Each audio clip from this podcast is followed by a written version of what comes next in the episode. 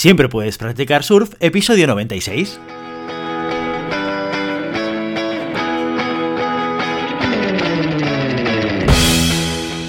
Bienvenido y bienvenida a Siempre puedes practicar surf, el podcast diario sobre recursos humanos. Este podcast está pensado para profesionales de recursos humanos, gerentes o jefes de equipo, y podrás encontrar técnicas, consejos, ideas, conceptos y noticias sobre la gestión de personas, eso sí, con un enfoque práctico y aplicable. Hoy episodio 96 del viernes 8 de octubre del 2021, programa muy interesante porque lo dedicamos a vuestras preguntas concretas con retos sobre gestión de personas y recursos humanos. Pero antes, dejadme que os recuerde que podéis encontrar más contenido en nuestro blog e información sobre nuestros servicios en nuestra web, globalhumancon.com.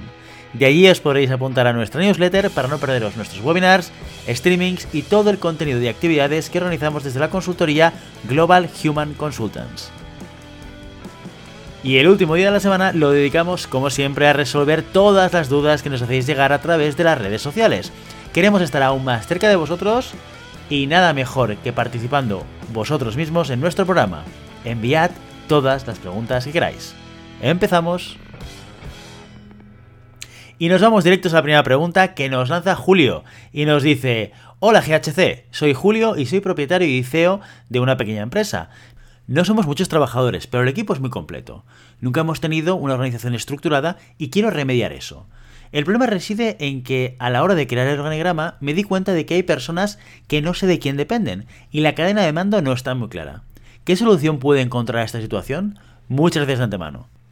Bueno, pues Julio, muchas gracias por enviarnos tu mensaje y lanzarnos tu pregunta. Bueno, lo primero de todo que, que te diría es que tu situación es situación muy habitual. ¿eh? En empresas y organizaciones que acaban de, empezar o que son recién fundadas o que son una startup o incluso empresas que llevan mucho tiempo pero que no han dado un salto a tener un crecimiento en términos de equipo, lo que suele suceder es que las responsabilidades y las actividades de, las, de la empresa están repartidas de manera no organizada dentro del equipo. Y eso tiene mucho sentido. ¿Por qué? Porque al final tienes que responder a muchas casuísticas diferentes, que si pensar en la marca, que si pensar en cómo tengo que vender, que si pensar en cómo tengo que dar servicio, que si pensar en cómo tengo que producir, si lo que vendo son productos, que si pensar en que... Bueno, pues muchísimas cosas, ¿no? Al final son muchas palancas, muchas funciones las que tenemos que tocar y garantizar en una organización para que una empresa funcione. Y cuando eres pequeño, pues todo eso mm, queda repartido de una manera poco formal, o, de hecho sin ningún tipo de formalismo. Y de hecho lo que buscamos normalmente, fíjate, es que cuando somos pequeños buscamos gente con cierta polivalencia. Oye, que me sirva para hacer una cosa, pero si tiene que hacer otra, que no tenga ningún tipo de problema. Solemos priorizar esa competencia, la de la polivalencia, por encima de otras respondiendo justamente a nuestro, al momento vital que vive la organización. ¿Qué es lo que pasa cuando crezco? Que eso empieza a ser menos importante, que tengo otras necesidades y otras prioridades. Y lo que de alguna manera me obliga a estructurar un poquito más, a organizarlo. Sin, perder, sin perder un poco, digamos, la esencia, ¿no? Y sin perder esa flexibilidad. Pero sí que es cierto que tenemos que empezar a poner y a delimitar las tareas de responsabilidad. ¿Por qué? Porque si no, esto es el principio de una fuente potencial de conflictos entre las personas.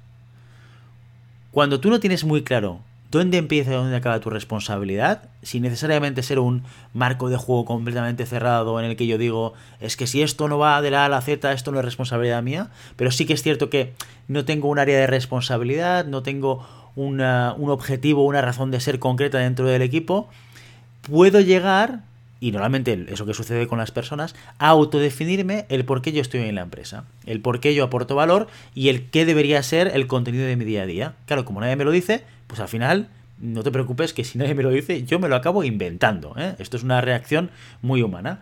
Y esto, pues evidentemente, o tienes la suerte de que la gente se va reubicando en responsabilidades de manera natural y de manera, de alguna manera, compenetrada entre ellos, o si no, pues seguro que habrá gente que choque entre ellos. Es que esto es mi responsabilidad, no es la tuya. O incluso elementos y temas que queden en tierra de nadie, que nadie haga. Ah, pero ¿quién se preocupa de la visibilidad de la marca en los medios, en las redes sociales? Ah, pues yo pensaba que era tu responsabilidad, ah, pues yo pensaba que era la tuya, ¿no? Y esto es lo que tenemos que evitar.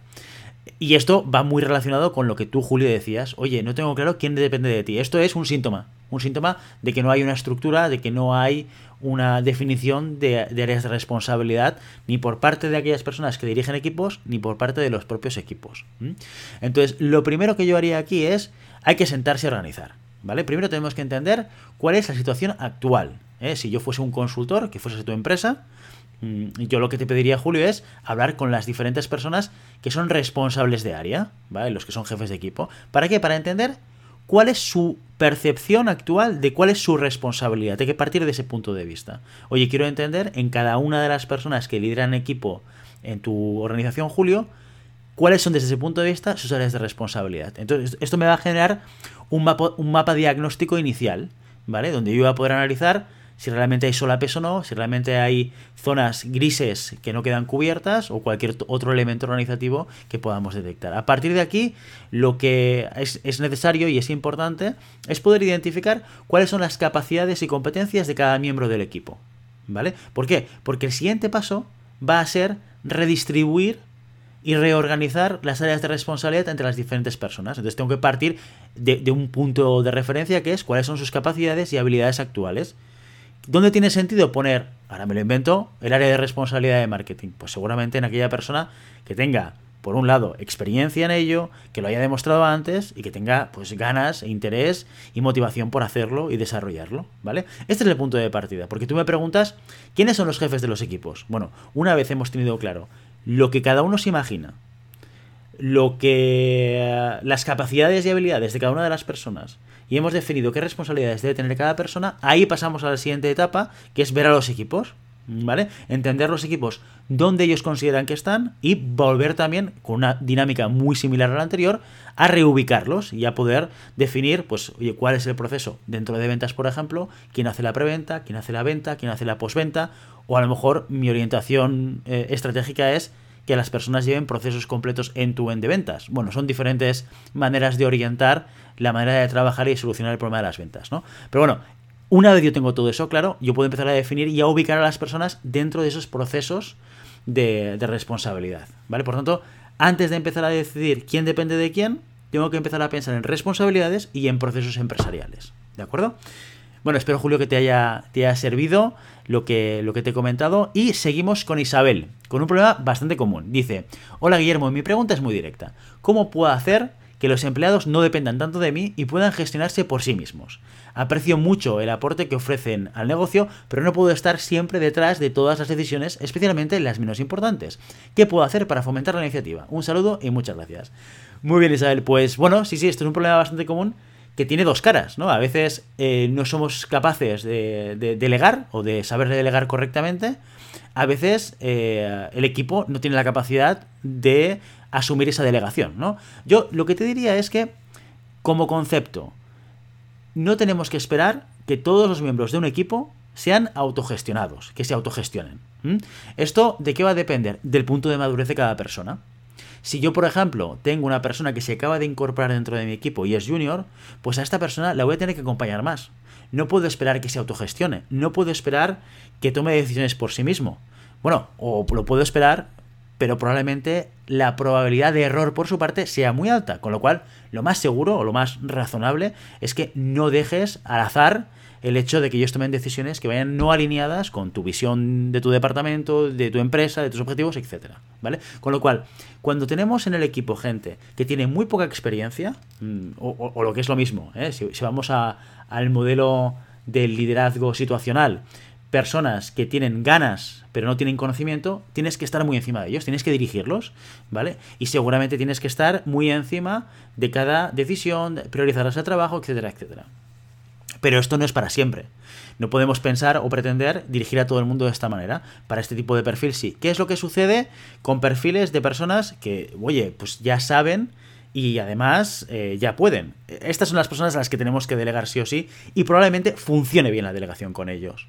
Tenemos que darles responsabilidad y delegar implica también, ojo, que esto es muy importante y esto tiene que ver mucho con aquellas personas a las que les cuesta o nos cuesta delegar, tenemos que permitir que la gente se equivoque. Si no dejamos que el equipo, que aquellas personas en las cuales delegamos, se equivoquen, tomen decisiones diferentes a las que nosotros tomaríamos, nunca, nunca van a sentir que aquello que le estás dando es su responsabilidad. Siempre van a estar esperando a que tú les digas si está bien, si no está bien, o a que tú tomes la decisión final, ¿vale? Porque este ejemplo que tú pones, que es, oye, eh, no quiero tomar las decisiones, sobre todo si son muy pequeñas, claro, seguramente aquellas decisiones que para mí son relevantes, a lo mejor para ti no lo son. O viceversa, cosas que son ínfimas, insignificantes para mí, para ti sí que lo son, ¿no? Y ese criterio se va adquiriendo en la medida en la cual tú trabajas con una persona y le vas guiando a entender este tipo de cosas, ¿no? Y sobre todo eso, si tú le das responsabilidad y asumes el riesgo de la toma de decisiones de tu equipo sin que tú intervengas. Esta es la mejor manera de poder delegar, insisto, con este tipo de perfiles. Si volvemos otra vez al liderazgo situacional, oye, que por cierto, si queréis un monográfico sobre ello, podemos dedicar un mes a explicar eh, la estrategia ¿no? o la metodología del liderazgo situacional y los diferentes estilos de liderazgo. Dejarnos por redes sociales si queréis. Si volvemos al liderazgo situacional, nos quedarían dos situaciones más en las cuales eh, tendríamos una persona o bien que no quiere y puede, o bien que no quiere y no puede. ¿Vale? Son circunstancias diferentes, no las, no las vamos a tocar aquí hoy porque no viene al caso, pero bueno, como concepto que tengas en cuenta eso. Delegar es bueno, depende, depende del tipo de perfil, depende del tipo de persona y cómo lo tienes que hacer. Y una, recomendación que yo mm, comparto contigo como muy importante es asume el riesgo al, al error por parte de tu equipo, empodéralos en este sentido. Y por último, tenemos el mensaje de Carlos, que nos dice lo siguiente. Hola, ¿qué tal? Lo primero, enhorabuena por el programa. Antes lo escuchaba cada semana y ahora cada día. Siempre puedes practicar surf, me acompaña todas las mañanas. Lo siguiente es que muchas gracias por esta iniciativa, que estoy seguro que ayuda a más de uno y de una. Y ahora sí, aquí va mi pregunta. ¿Puedo usar la misma estrategia para medir tanto la satisfacción como la motivación de un equipo? ¿O se utilizan escalas y KPIs distintos? Muchas gracias, Carlos. Bueno, pues antes de nada, muchísimas gracias Carlos por, tu mensaje y oye, encantado de, escuchar que eres oyente habitual de, este podcast, de siempre puedes practicar surf. Yendo a tu pregunta, ¿satisfacción y motivación es lo mismo? No, no, no es lo mismo, no es lo mismo, pero sí que es cierto que podemos utilizar la misma herramienta para poder medirlo. La satisfacción tiene mucho que ver con el nivel de alineamiento consciente que tiene un empleado con respecto a la organización. Oye, yo estoy contento, estoy, me siento pleno en esta organización en función de lo que me dan, su orientación, su propósito, ¿vale? Cuando yo quiero medir la satisfacción, lo puedo hacer a través, por ejemplo, de una encuesta de clima, ¿vale? Hay diferentes herramientas y una puede ser la encuesta de clima laboral, en la cual te voy a preguntar cuál es tu nivel de satisfacción con respecto a determinadas facetas de la organización. Perfecto, no hay ningún problema. ¿Qué pasa con la motivación? La motivación es un poquito más complicado. Sobre la motivación se ha hablado y se ha escrito muchísimo desde la primera revolución industrial, si queréis, en la cual se empezaron a dibujar las primeras eh, teorías de, la motivación. Creo que fue Taylor con Ford en su momento, en la primera revolución industrial, donde empezaron a hablar sobre la motivación extrínseca. Y luego todo esto, pues eh, todas las teorías de la motivación han ido evolucionando hasta el día de hoy. Seguramente a mí me gusta mm, partir de una, de, una manera de entender la motivación, que es la teoría de Hertzberg, que habla de la teoría de los dos factores, ¿no? que, definen un poco la motivación. ¿Cuáles son estos dos factores? El factor de la insatisfacción laboral, donde encontramos los factores higiénicos, y el factor de la satisfacción laboral, donde encontramos lo que llama los factores de motivación. ¿Cuáles son los factores higiénicos que determinan la insatisfacción? ¿Esto qué quiere decir? Quiere decir que estos factores, cuando no están, generan insatisfacción que desmotivan a la persona. Como por ejemplo las condiciones de trabajo, la colaboración entre los colegas, las políticas, las reglas, las normativas de la organización, la calidad en la gestión y el salario básico. Ojo, que el salario básico era uno de los elementos que, por ejemplo, Taylor, muchísimos años antes, en la primera revolución industrial, determinaba como el gran factor motivacional. Que esto que nos quede claro a todos. Si quieres motivar a alguien, no lo vas a conseguir a través del salario no funciona así, no lo digo yo, lo dicen todos los estudios que hablan sobre el elemento de la motivación. Claro, evidentemente sirve para otras cosas, nos puede ayudar a otras circunstancias o a conseguir otras cosas del equipo y de las personas del equipo, pero no la motivación. Eso sí, si yo pago mal, lo que voy a conseguir es un equipo y personas dentro del equipo que van a estar desmotivadas, ¿no? Justamente por esto de que decía Herzberg, eh, en, que es un factor higiénico. En el otro lado de, la balanza está lo que determina la satisfacción laboral, que son los factores de motivación. Aquí que vamos a encontrar los logros, el reconocimiento, el dar responsabilidad a la gente, el contenido del puesto de trabajo, qué es lo que yo hago, si me gusta o no me gusta, las oportunidades de seguir creciendo, de sentir que voy evolucionando junto con la organización, pero no solamente a nivel profesional, sino también a nivel personal. Todos estos elementos son los que van a conseguir que yo esté motivado, que si no están, no tienen tanta afectación o no desmotivan tanto como lo son los factores higiénicos. Claro, tenemos que pensar que la teoría de Herzberg tiene un montón de años ya. Estamos hablando de una teoría de mediados del siglo XX, de 1950, 1960 aproximadamente. Y que desde entonces pues eh, se han hecho muchos estudios y hay otras teorías que también hablan del tema de la motivación. Como sabéis los que escucháis este podcast, yo siempre recomiendo o hablo mucho de un libro que se llama Drive, que creo que en castellano es algo así como La sorprendente verdad sobre lo que nos motiva, de Daniel Pink, que justamente habla de la versión 3.0 de la motivación, ¿eh? que es la evolución de, esta teoría, o de parte de esta teoría de Frederick Herzberg, y que habla justamente de cómo funciona la motivación a día de hoy, hilando el, o vinculando lo que es la motivación de las personas dentro de un equipo, de una organización, y eh, la evolución histórica que hemos, que hemos tenido, desde la primera, segunda, tercera, hasta la cuarta revolución industrial. Muy interesante el libro, si te interesa eh, ahondar un poquito más en, lo que es, en lo que es la motivación. ¿no?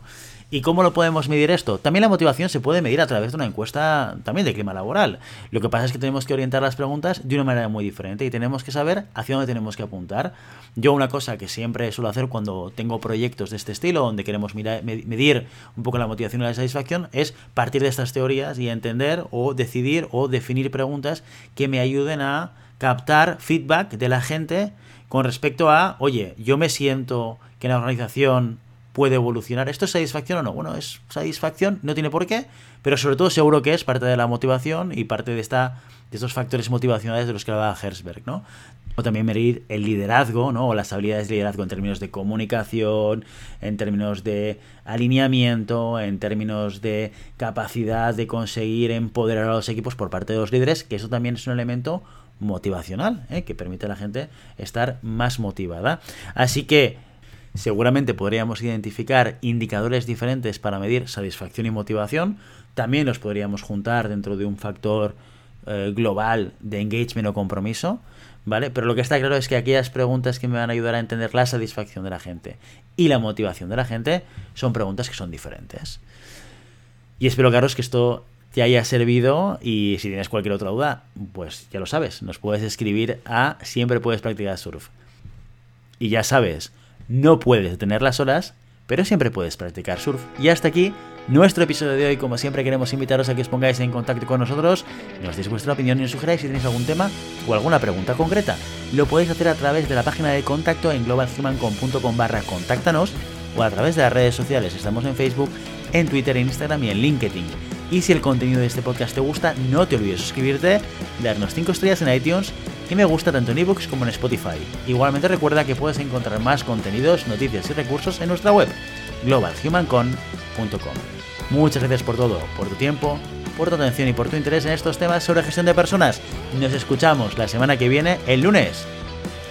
Con un pequeño cambio de guion para la semana que viene, porque llegamos al episodio número 100 y empezaremos el lunes con un monográfico.